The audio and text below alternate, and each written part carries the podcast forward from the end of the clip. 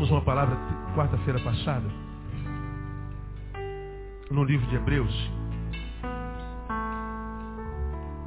E a gente vai ficar nesse capítulo 13, provavelmente até o final do ano, até a última quarta-feira do ano.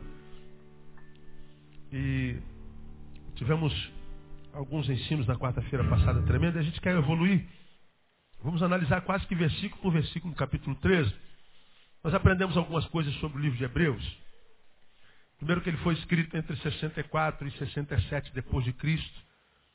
O autor não é sabido, não há registro sobre o autor, mas a maioria dos estudiosos acreditam que Paulo foi o seu escritor, e eu também acredito por vários fatores. Ah, também não há registro específico sobre para quem essa carta foi escrita, portanto, o seu destinatário, mas a maioria dos autores não, não diria a maioria, mas grande parte dos, dos, dos estudiosos da palavra, e eu acredito também assim, que ela tenha sido escrita a judeus convertidos a, ao cristianismo. Judeus né, judaizados, nascidos no, juda, no judaísmo, os que criam na Torá, na lei de Moisés, e que converteram-se ao cristianismo pela pessoa de Jesus, o Messias. E por várias razões nós falamos que acreditamos que essa carta foi escrita a judeus convertidos. Primeiro, porque o assunto principal do livro é a supremacia de Cristo. O autor, ele escreve para os seus destinatários para mostrar para os destinatários o quanto Cristo é superior à religião, quanto Cristo é superior ao que a religião a, a, acredita com relação a intermediários, seja Moisés, sejam os profetas, seja a própria lei. Fala sobre a supremacia de Cristo sobre os anjos, que era uma doutrina que os gnósticos daquele tempo acreditavam que, que, era uma realidade que Jesus era como um anjo, era uma criatura. Então o autor de Hebreus diz que Jesus é superior, inclusive, aos anjos que os pregnósticos criam. Não é? E, em segundo lugar, o texto tem uma forte alusão sobre a apostasia.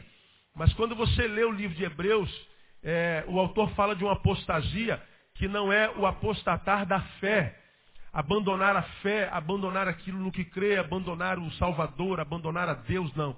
O autor ele fala de uma forma muito clara sobre a apostasia da fé no Messias e da, da salvação em Cristo Jesus para, o, para, para, para a religião fala da, da, do, do, cuidado que aquele destinatário tinha que ter, do ter abraçado a fé em Cristo Jesus e ter, porque conheceu a liberdade, foi livre por ela. A Bíblia diz: Conhecereis a verdade, a verdade vos libertará. Se, pois, o Filho vos libertar, verdadeiramente sereis o quê? Livres. Portanto, a gente sabe que existe uma falsa liberdade. Nós já aprendemos sobre isso aqui. Quem não conhece Jesus acha que ser livre é fazer o que quer, não é? Então o, o, o, manezinho, ele vai lá, acha que é livre, então ele fuma, bebe, transa e, e cheira e, e, faz tudo. Eu sou livre, eu não dou satisfação para ninguém, eu faço o que eu quiser, eu sou livre. Aí esse manezinho que pensa que é livre, por causa da liberdade dele, que foi beber, fumar, cheirar, ele vira um escravo da bebida, da, da droga, da prostituição. E aí ele quer se livrar disso, ele não consegue. Então ele percebe que a liberdade dele o escravizou tornou um escravo da sua própria liberdade. Então, liberdade não é fazer tudo o que quer, é o contrário. A verdadeira liberdade é não fazer o que não quer. O liberto é aquele que diz assim: se eu quiser beber, eu bebo, encho a cara, tomo porra e o cachorro lambe a minha cara. Ninguém vai impedir. Mas porque ele é verdadeiramente livre, ele olha para a cachaça e diz: Eu não vou beber porque eu não quero. Esse é livre. É aquele que pega um quilo de crack e diz assim: Vou cheirar até morrer. E se ele comprar um quilo de crack, ele vai cheirar até morrer. E ninguém vai fazer nada. Ele é livre. Mas porque ele é verdadeiramente livre, ele olha para o crack e joga no chão. Dizer, eu não preciso dessa desgraça. Sou livre. Ele é aquele cara que é livre, ele pode ir lá para a primeira zona que ele encontrar no mundo e pegar todas as mulheres que ele quiser. E passa a noite inteira num, num, num bacanal. Ninguém vai impedi-lo. Mas porque ele é verdadeiramente livre, ele vai olhar para aquela mulher e dizer assim, eu não quero saber de mulher que não seja minha. Eu sou livre para isso. Então, livre não é quem faz o que quer. Livre é quem, quando não quer fazer, diga, possa dizer, eu não faço. Então, ah, quem está em Cristo é verdadeiramente livre. Você que é crente, você está em Cristo, quanto é que estão em Cristo, diga, eu estou em Cristo, graças a Deus. Tudo bem, se você quiser sair daqui na esquina ali na frente e encher a cara, quem vai te impedir? Ninguém. Pastor Neu, hora por meio que eu estou ali na esquina, vou tomar uma garrafa de boa ideia, 51, né? E será que a Kombi pode me levar em casa depois, que eu estou muito triste? ô, ô Edinaldo, leva o pinguço, irmão nosso lá na, na, em casa, por favor. Ninguém vai impedir o cara, né? Agora, porque você é livre, você passa em, em frente ao bar, está todo mundo enchendo a cara, bebão, né? Já torto. E você passa, sente cheiro daquela desgraça e diz assim, já bebi muito, mas agora sou livre dessa desgraça. Né? Esse é o verdadeiro livre. Não é? Livre não é quem faz o que quer. Livre é quem não faz o que não quer. Então, quando você olha para essa geração esperta, malandra, é, são os mais otários de todos, são os mais bobos. A geração tola, vazia. Não é?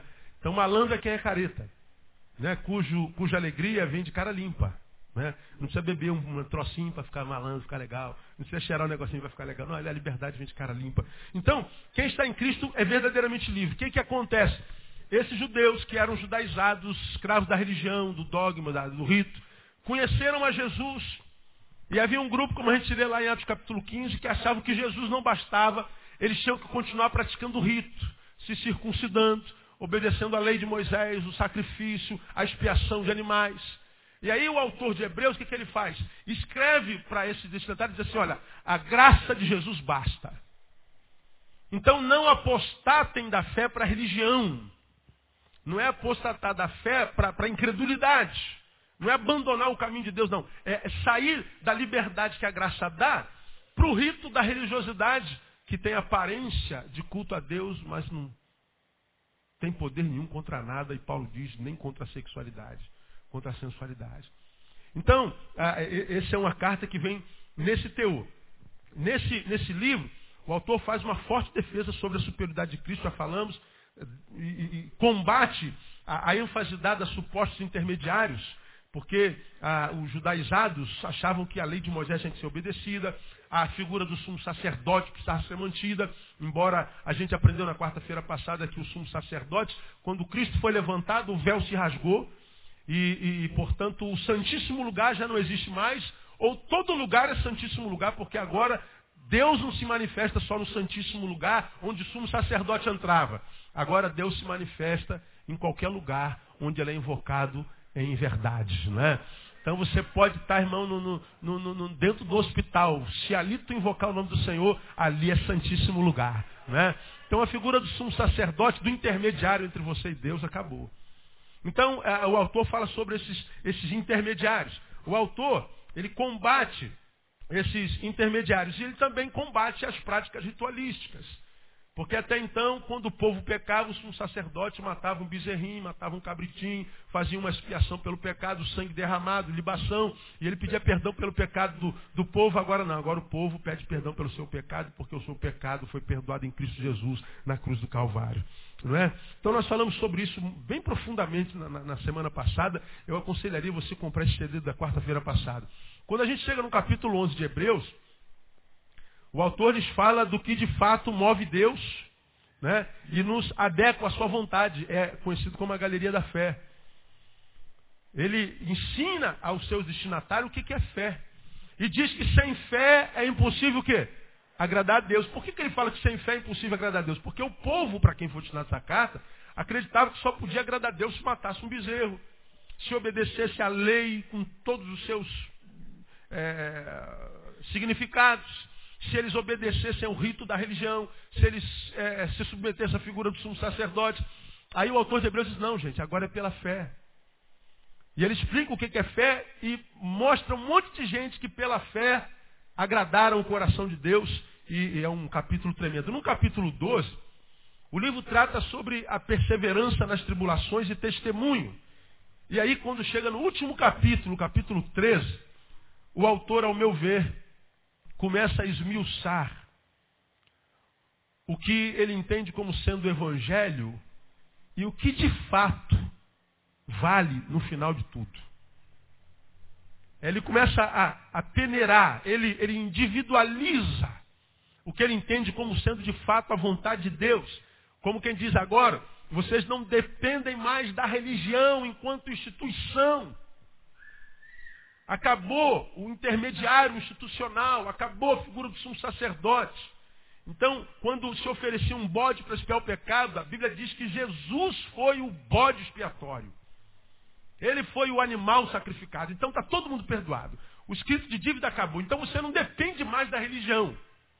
A religião não é mais a latifundiária de Deus, não é mais a dona de Deus, de modo que quem não é daquela religião latifundiária de Deus é sem terra.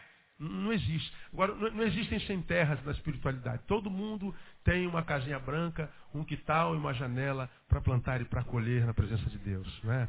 não existem sem terra. Então, o Cristo é o Cristo de todos. Cristo de todos. Muito simples. Aí, uma vez que a gente aprende isso, o autor diz assim: agora, eu vou individualizar o que Deus quer de vocês, de fato, de verdade. Eu vou revelar, diz o autor, o que eu entendo como sendo o evangelho na prática. Então, perceba, depois que, que, que o autor fala sobre essa profundidade de supremacia de Cristo, apostasia da fé para a religião, contra os ritos, contra os intermediários, contra a, a, a, figura do sumo sacerdote, a observância da lei de, de forma equivocada. Quando ele fala sobre isso tudo, fala o que é fé, ele fala sobre a galeria da fé, ele fala sobre coisas profundas. Aí no capítulo 13, quando ele vai encerrar a carta, ele começa a ensinar o que, que de fato conta no final. Aí o capítulo 13 começa assim, olha lá. Depois que ele fala de tudo, ele diz o quê? O que, que diz o versículo 1 do capítulo 13? Permaneça o quê? O amor fraternal. É, é, essa palavra é, é, é tremenda. Ensina tudo, é, é, uma coisa, é uma coisa maravilhosa. Percebe?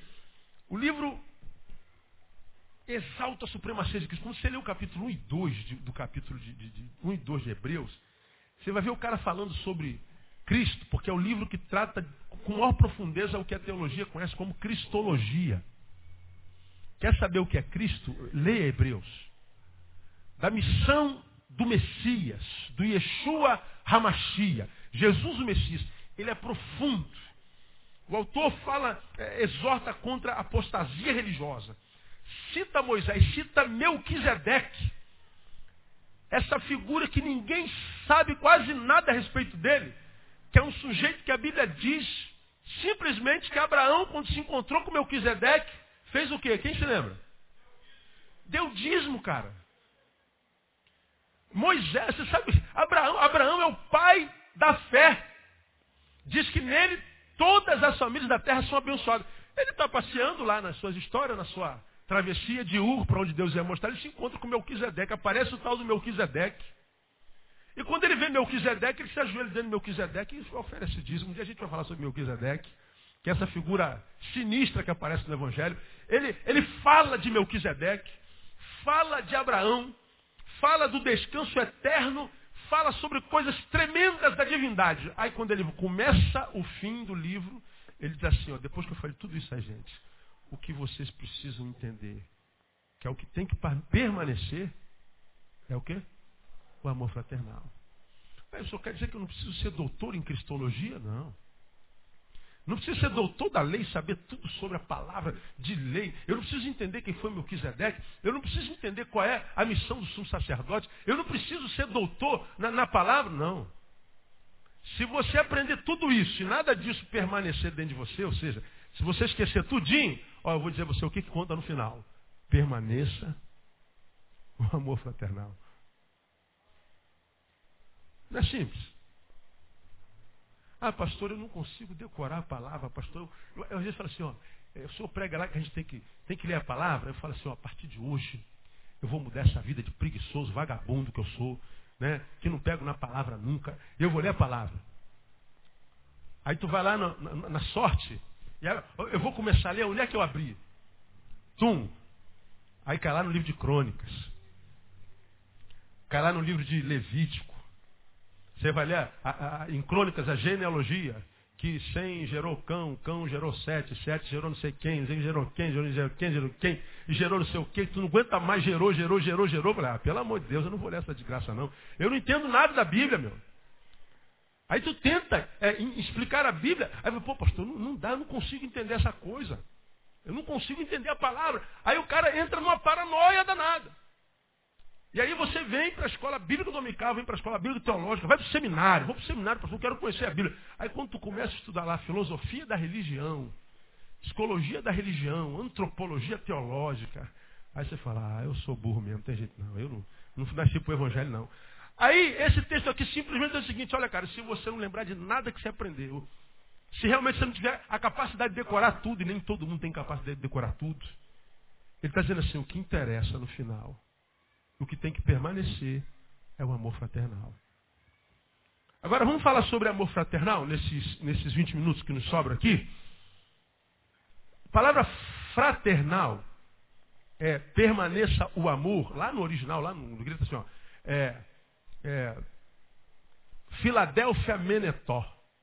Esse versículo é só isso. Permaneça o amor fraternal. É tradução de Filadélfia Menetó. Menetó é permaneça, permaneça. Menetó, Filadélfia. Filadélfia é uma palavra que você conhece, não conhece? Filadélfia. Filadélfia acho que é um estado dos Estados Unidos, já teve um livro com o nome de Filadélfia. Não é? Um, um, tem livro com o nome de Filadélfia. O que mais? Igreja, lá em Filadélfia, também na Ásia. Não é? é essa igreja acabou. Mas teve. Não é? Filos, Vem de filéu, amor. Adelfos, amigo. Irmão. É a mesma raiz que dá filosofia. Filosofia. Já o que é filosofia? Conhece alguma coisa parecida com isso? É essa filosofia da palavra, a que palavra? Da origem que palavra? Filosofia. O que é filosofia? É mesmo filéu, quem ama a Sofia. Sofia é saber, sabedoria. Não é? Então, filosofia ou Filadélfia é amor ao irmão. Então, sobre tudo que se deve guardar, ah, o que precisa permanecer no final. Olha, a gente entra no âmbito da teologia, a gente entra no, no, âmbito da história da igreja, a gente entra no âmbito da história da redenção, a gente entra no âmbito da história do amor de Deus, do descanso eterno. E ele diz assim: olha, no final, o que tem que permanecer é o amor ao próximo. Se você amar o próximo, então tá bom. O resto, decore se der. Ao passo que diz, se você não amar o irmão, não adianta decorar tudo isso aí, porque não vai adiantar nada. Tua vida não vai se transformar em vida na presença de Deus. Vai ser mais um miserável religioso frequentador de igreja, que só muda de, de, de, de religião em religião, muda a roupa, muda a linguagem, muda o exterior, mas não vai ter a graça de ver a vida de Deus gerada na sua vida, de modo que do seu interior poderão fluir rios de água viva, como diz a palavra permaneça o amor pelo irmão. Fraternitatis seria a palavra que o latim usaria. O amor ao irmão, o amor ao próximo. Então, portanto, o texto diz que é o amor ao próximo que conta no final. Agora, veja que coisa interessante. Nós já falamos sobre isso aqui hoje. Esse texto diz, é palavra de Deus, que o que conta no final é se eu amo ou não. E a gente vê Jesus dizendo que nos últimos tempos, por se multiplicar a iniquidade, o que, que ia acontecer mesmo? O amor esfriaria. Pensem comigo, acompanhe o raciocínio. A palavra de Deus diz assim: o que conta no final, amor, é o amor ao próximo. E Jesus diz assim: olha, gente, no final, sabe o que, que vai acontecer com o amor? Ele vai esfriar. E o que, que é a coisa principal mesmo? O amor. E ele está dizendo, portanto, que o principal vai sair do seu eixo. Ele está dizendo que no final, no fim das coisas, quando nós estivermos caminhando para o final da criação, é, no que o homem sem Deus não acredita, e é incrível como é que o homem sem Deus não acredita que a criação possa acabar em virtude do que a ciência diz que nós estamos fazendo com a Terra. Com a camada de ozônio, com lugares onde a terra já aquece a 62 graus, como em alguns lugares da África, onde já a, a, habitantes já estão tendo que sair de lá porque já não tem como sobreviver enquanto raça viva. Né? O aquecimento é uma realidade.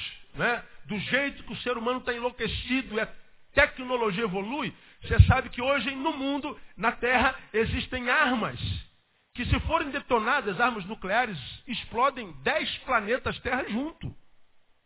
Do jeito que o ser humano está enlouquecido, do jeito como Chaves aparecem no, na, na, Terra, como Bushes aparecem na Terra, como Osama Bin Laden aparecem na Terra, como a, a, o Chave vai formando alguns chavezinhos na América Latina, é só você conhecer a história da América Latina, os caras estão ficando loucos. Qualquer hora, qualquer momento, de uma hora para outra, um doido desse aperta o botão e a terrinha que a gente vive. Você não acredita nisso, não? Ainda mais quando você lê o apóstolo Pedro que diz assim, olha, os elementos ardendo se desfarão. Ele fala sobre escatologia, o fim das coisas, ele diz que, diferente de como aconteceu no tempo de Noé, que o arco-íris Deus colocou como sinal de que nunca mais destruiria a terra, como? Em água. Pedro diz que, ao contrário, os elementos ardentes se desfarão. Você tem uma ideia? Eu acho que eu já preguei sobre isso aqui. Quando a bomba de Hiroshima caiu lá em Hiroshima, cientistas dizem que no interior daquela bomba a temperatura chegou em algo em torno de 580 milhões de graus centígrados. 580 milhões de graus centígrados. E você viu que acabou com a cidade. Agora diga para mim, 50 e alguns anos depois, como é que está o Japão de novo, Nagasaki e Hiroshima?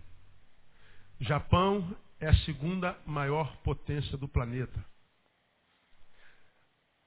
A bomba de Hiroshima foi capaz de destruir os prédios, destruir a sociedade, destruir as coisas, mas a terra, que, são, que é composta por elementos, os elementos que compõem a terra, os elementos que compõem os, os vegetais, os minerais, os elementos que formam os elementos, as coisas, eles não foram destruídos. 580 milhões de graus centígrados não foram capazes de destruir os elementos.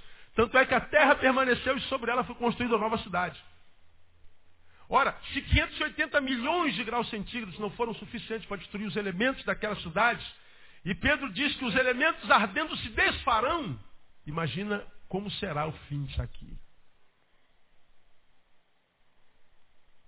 E a gente vive na terra, destruindo a terra, como se a terra não fosse reagir a gente. Então, esse texto diz que o que sobra no final é o amor.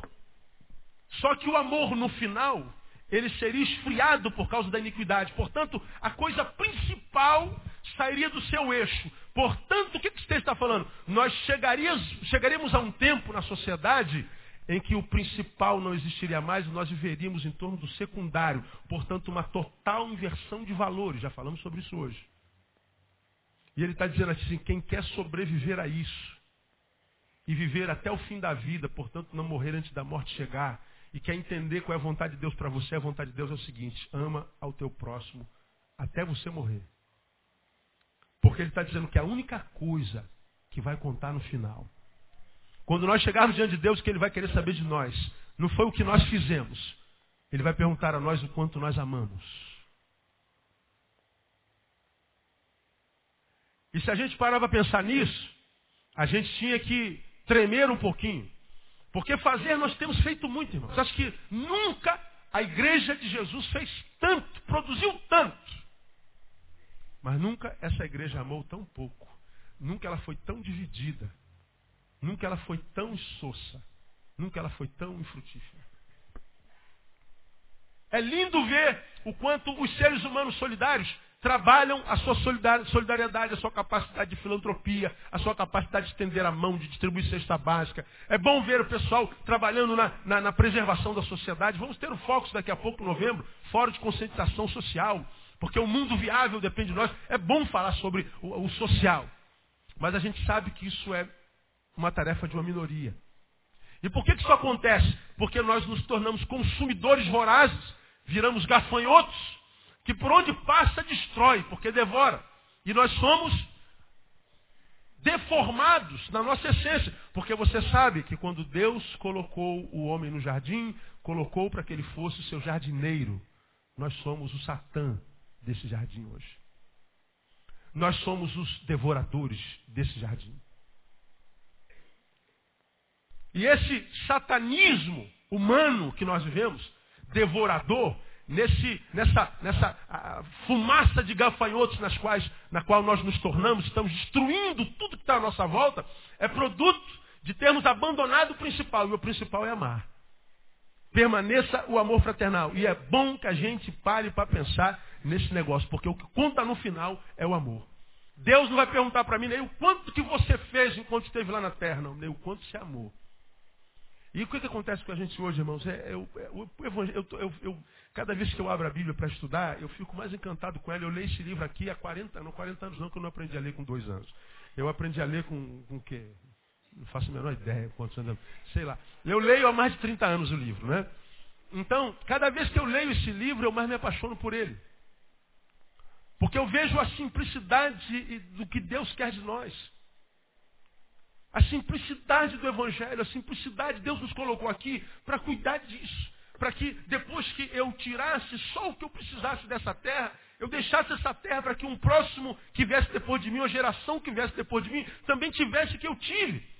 E vivesse a qualidade de vida que eu vivo. Mas nós somos tomados por um egoísmo tão profundo que a gente quer tirar tudo que a gente puder para guardar para 10 anos. E daqui a 10 anos nem vivo mais a gente está.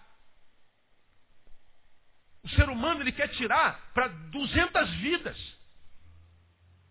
Ele quer ter em milhões, ele quer ter em bilhões. Ele não vai gastar o que tem, mesmo que vivesse 200 encarnações. E se você perguntar, pô, cara, para que você quer mais do que isso? Não tem razão, é só para ter. É o prazer de ter. Isso é falta de amor. Então, se eu sei que eu vivo numa geração como essa, cara, tudo que eu não posso me permitir é me frustrar com o ser humano. Estou decepcionado com você, irmão. Por quê? Porque você me traiu.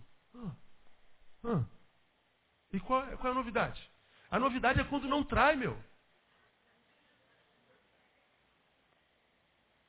Eu estive mal, ninguém ligou para mim. Qual, qual, é, qual, é, a novidade? A novidade é quando alguém liga para você e diz assim, rapaz, eu estava pensando em você. Está precisando de mim? A falta de solidariedade, de amor nesse tempo, é o normal. É o que rege.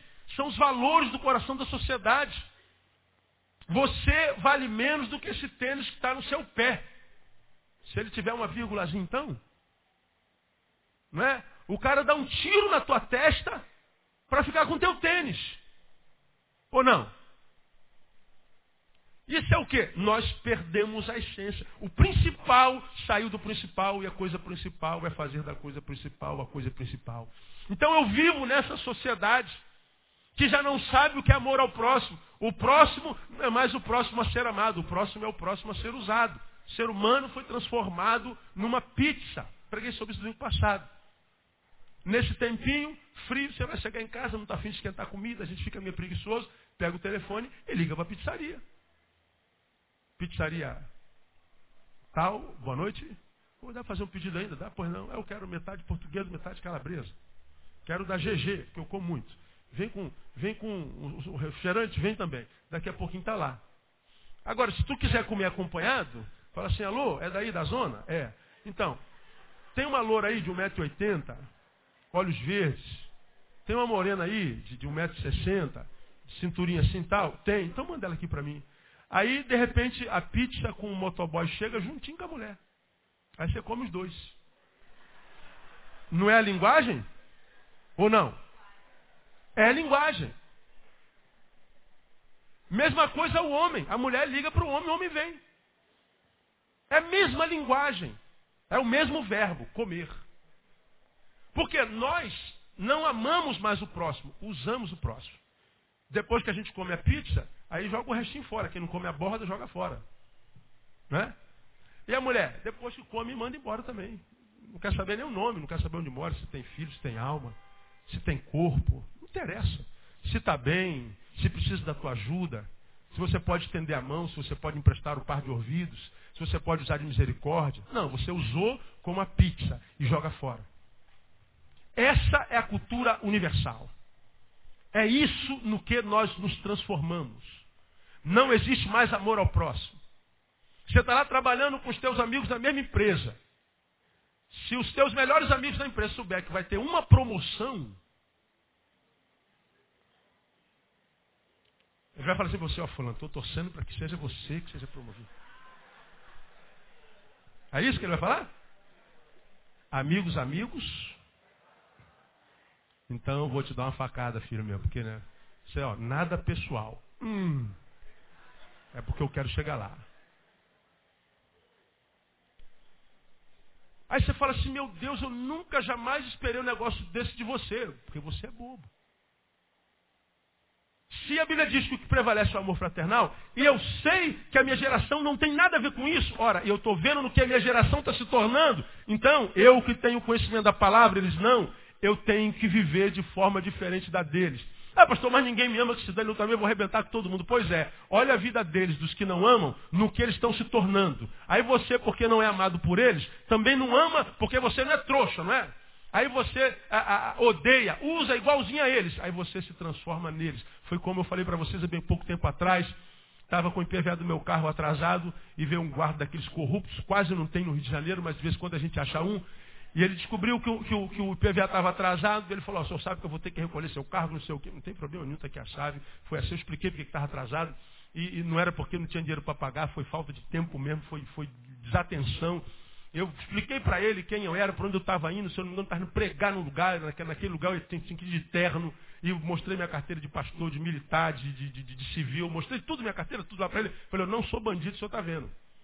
Não, mas o senhor sabe que eu vou ter que receber. Então, tudo bem, o senhor está aqui e eu já deixei, está aqui a chave do carro, o que mais tem que deixar? Está tudo, o carro é seu, Deus te abençoe, eu não posso me atrasar, vou pegar um táxi. Mas peraí, o senhor vai aonde? E o carro? O senhor não vai ter que rebocar?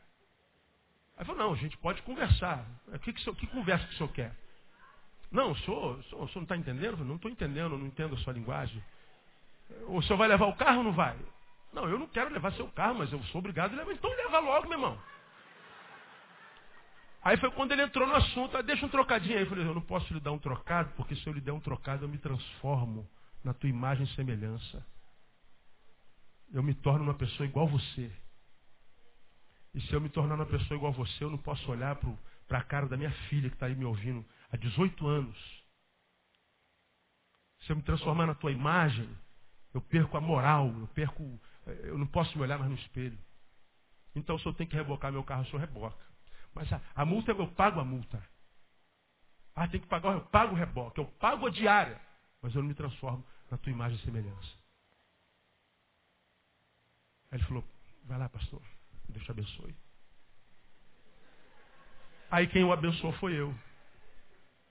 Agora, todo mundo paga, todo mundo é, é gera corrupção, todo mundo. Meu nome é Neil Teixeira Barreto, não tem todo mundo no final, nem teu.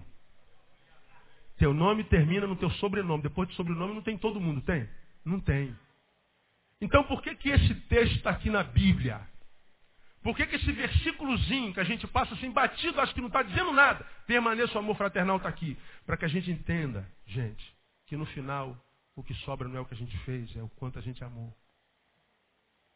E a gente sabe que amar e fazer o bem cansa. Por isso Paulo, quando escreveu para os Gálatas, falou assim, ó, e não nos cansemos de fazer o bem.